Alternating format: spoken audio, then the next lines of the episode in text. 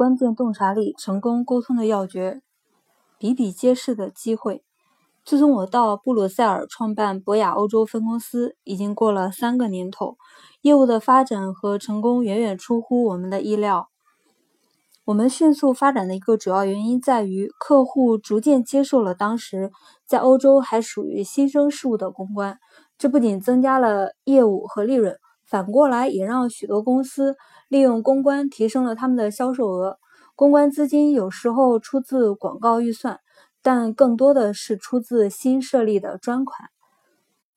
我们最初的一次成功是作为美国国家酿酒公司一个分部，及美国化学工业公司的代表。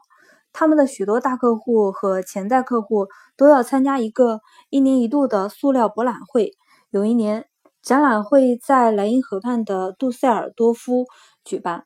我们劝这位客户在展会期间租一艘游艇。兼做宾馆，这是当时前所未有的。展会期间，他们不仅可以为客户和潜在客户提供免费食宿，而且只需在塑料博览会上租一个小展位，在游艇上举办一场大的产品展销会。他们的许多经理都出席了，结果证明这是他们为推介新业务举办的最成功的一次博览会。此外，为了借欧洲媒体为他们扬名，我们发明了一种游戏，在游艇上玩的甲板象棋。我们布置了一个棋子如小孩大小的大棋盘，轮到棋手走棋时，他们要在棋盘上奋力挪动棋子。包括潜在客户在内的数百人到游艇上来观赛，欧洲媒体甚至电视台都对此进行了全方位的报道。客户为此与我们建立了长久而深入的关系，取得了这些成功。我们开始认真考虑在亚洲、南美，甚至中东和澳大利亚开设办事处，但要在全球开展这方面的业务，将面临重重困难。我们认为最好将总部设在伦敦。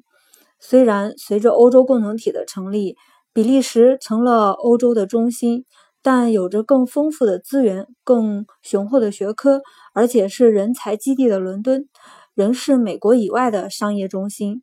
他们问我是否愿意去伦敦两年，开办跨国公司总部。妻子和我虽然打心眼里喜欢上了布鲁塞尔，但对生活在伦敦还是非常动心。我们和一家英国广告代理公司建立了合作，但我们要的是一个专注公关的合作伙伴。所以我们提出将持有的百分之十股份回售给这家公司，即将成为前合作伙伴的两家公司一拍即合。他们认为我们在广告这项主营业务上太过强势，同时也很高兴将公关部完全纳入自己的麾下。虽说我们分手后这个公关部会更不起眼，我们决定在当地收购一家公关公司作为我们的大本营。英国公关业发展迅猛，有几家不错的公司在那里执业。于是我着手物色收购对象。我们还决定设一个马斯特勒分公司，由一拨人马单独经营广告业务。两项业务虽发展飞速，但要发展广告业务，我们势必要与实力雄厚的大公司竞争。但就公关而言，前景不可限量。欧洲就是这样一个地方，业务增长、尽职机会比比皆是。在马斯特勒和博雅，在美国业务做得风生水起的人才纷纷申请驻外。我们他们为我们国际业务的迅猛发展做出了不可抹杀的贡献，对外拓展市场，为我们的发展助了一臂之力。随着公关成了人人都想进的一个行业，各国人才的素质也越来越高。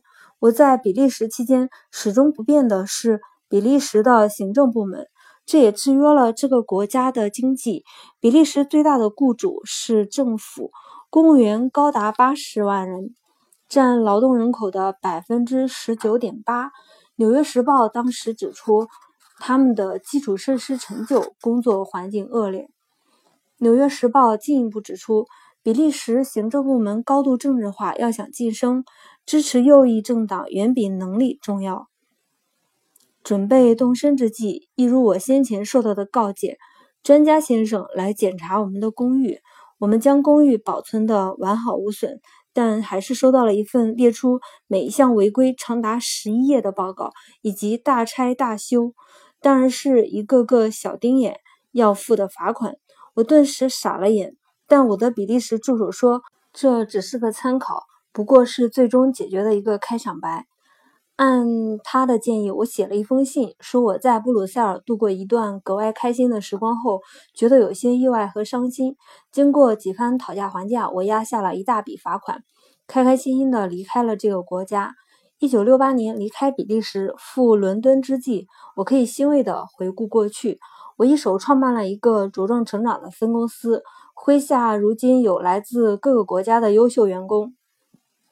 他们将为我们以后的成功做出不可磨灭的贡献，但我愿意去伦敦，一个我去过多次、期盼在那里生活和工作的城市。我知道那里的法律、文化和商业环境又是另一番天地，但我也深知，与欧洲大陆一样，公关的机会不可限量。我们没有理由认为博雅不会继续发展壮大下去。